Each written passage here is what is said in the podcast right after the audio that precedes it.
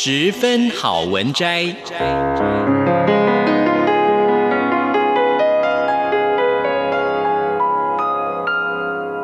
十分钟的心灵补给站。无论是快乐还是悲伤，不管是白天或是黑夜，阅读一篇好文章，也许只要短短十分钟，却能在你的心头低回，往复不已。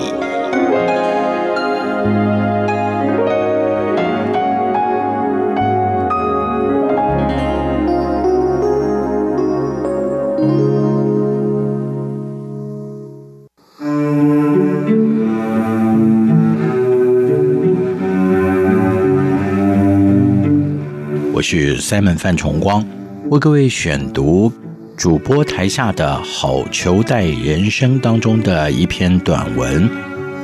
消失不见的一百公尺》。美国纽约之声体育主播格里克曼，这里想告诉大家的是一个悲剧，起码我认为它是有成为悲剧的条件。然而，在告诉大家这个令人难过的故事之前，必须要从让人开心的事情说起。这是不是有点讽刺啊？一九九八年，在纽约的犹太运动名人堂的典礼上，时任美国奥会主席的海博把麦克阿瑟奖章颁给了全美知名的体育主播，已经高龄八十岁的马蒂格里克曼。他走上舞台的速度当然不如年轻人，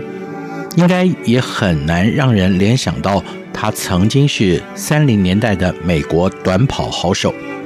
获得这个奖项是美国奥运委员会特别设立，受奖人都是备受肯定，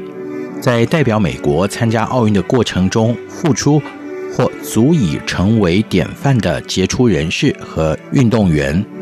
然而，老爷爷获得表扬。是因为他长时间坚守岗位，为观众带来精彩的转播内容吗？还是有其他优异的表现呢？一九一七年正值第一次世界大战，一位出生在纽约的犹太裔美国人，如同他日后所展现疾行如风的速度一样，迫不及待地来到这个世界。在八十三年的精彩人生当中，格里克曼用他的双腿和他的言语改变了运动的世界。在主播生涯中，他所代表的是纽约这个世界首屈一指的城市，被称为“纽约之声 ”（The Voice of New York） 是对他的最大肯定。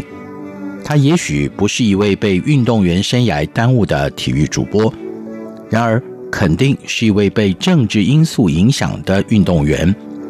如果没有他这么一位出色的运动主播成为媒体界的先锋，那么我们所从事的行业将会少了一个最佳典范。同时，他也是一位乐于助人的前辈以及传奇人物。一九三六年，在德国柏林奥运会以前，来自雪城大学的马蒂·格里克曼入选了美国奥运代表队。由于他从小就有过人的短跑速度，求学生涯并没有碰到太多阻碍。进入位于纽约州的雪城大学以后，他出色的表现使得他在大一就和另外三位好手组成了四百公尺接力奥运代表队。原本这个只有在梦中才有的舞台，不料却成为噩梦的开始。尽管父母亲是从罗马尼亚移民到美国的，但他是犹太人仍然是一个事实。同队队友中还有另一位有类似背景的美籍犹太裔短跑好手山姆·史托勒，两个人带着前进奥运、为国争光、扬名体坛的目标。准备到柏林参加国际体坛上每隔四年才有一次的盛会。这天早上，两名穿着印有美国国旗的国家队制服、信心满满的年轻人正整装待发，准备要穿过满是世界级运动员的走廊，离开选手村，前往奥运会的田径场，参加人生第一次的奥运男子四百公尺接力。但是却突然收到了田径选手集合开会的通知。接下来的场景和对话，简直令人无法置信。当时的德国是由希特勒所统治的第三帝国，首都就是那届奥运举办的地方柏林。经过了萧条年代，德国正在复苏，而在希特勒的眼中，这个可以容纳十万人的奥运主场馆，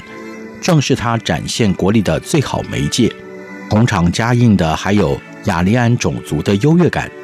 这种优越感。这种优越感就像是地球上存在着阳光、空气、水一样的理所当然。当然，历史也一再地告诉我们，他有多么的痛恨犹太人。在美国田径代表队的会议中，教练宣布格里克曼和史托勒当天不必参加比赛，代替他们出赛的是已经拿下一百公尺。两百公尺和跳远金牌的欧文斯及麦特考夫，这个突发状况让面面相觑的格里克曼和史托勒不敢相信他们眼中所见和耳中所闻，只能和队友一一道别，转头看着队友站上世界舞台，甚至有机会完成梦想。然而，这个事件背后的真相是，在男子四百公尺接力登场之前。希特勒的左右手戈培尔和美国奥会主席布朗德基联络，传达的讯息是：如果希特勒看到在他的运动场上出现犹太人，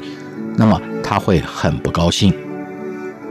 于是，在布朗德基和田径代表队教练克朗威讨论过之后，决定编造一个故事，要把史托勒和格里克曼一起换掉。就在出发前往比赛场地之前，他们用琼瑶小说般的细密铺陈，加上汤姆克兰西的小说情节，不经意地透露给各国的短跑选手：德国人准备了秘密超跑选手，要在奥运会上让实力足以问鼎金牌的美国队吃瘪，准备把金牌留在德国。因此，美国方面在得知这个重要讯息以后，在预赛以前，先把年仅十八岁的格里克曼和史托勒换成金牌选手欧文斯和麦特考夫，确保美国队有更大的机会拿下四百接力冠军，是美国奥会认为的最佳阴影之道。就这样，两位运动员前进奥运的梦想成了幻影。就像是魔术表演中被手帕盖起来的白鸽一样，咻，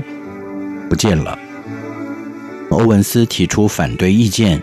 也无法改变已经铁了心的布朗德基及克朗威不想冒犯希特勒的执念。眼看着在决赛中实力强劲的美国队以打破奥运会纪录的表现领先通过终点，德国队只拿到第三。这还是因为荷兰队在交棒区犯规才递补名次的铜牌。原本有机会拿到男子四百公尺接力金牌的格里克曼，看着队友站上颁奖台，将奖牌挂在胸前，耳中听着国歌，心中的五味杂陈，不足为外人道。所有不解的问题和愤愤不平的情绪，一直跟着。格里克曼三十年不曾散去，原本得以有面奥运金牌当做传家宝，让他的孙子和曾孙知道在家族中曾经有过光荣的时刻。但无辜的他和队友，只因为与生俱来的血统，成为美国在奥运会史上唯一两位入选了代表团却完全没有出赛的运动员。以上就是今天的十分好文摘，我是范崇光，我们下一次见。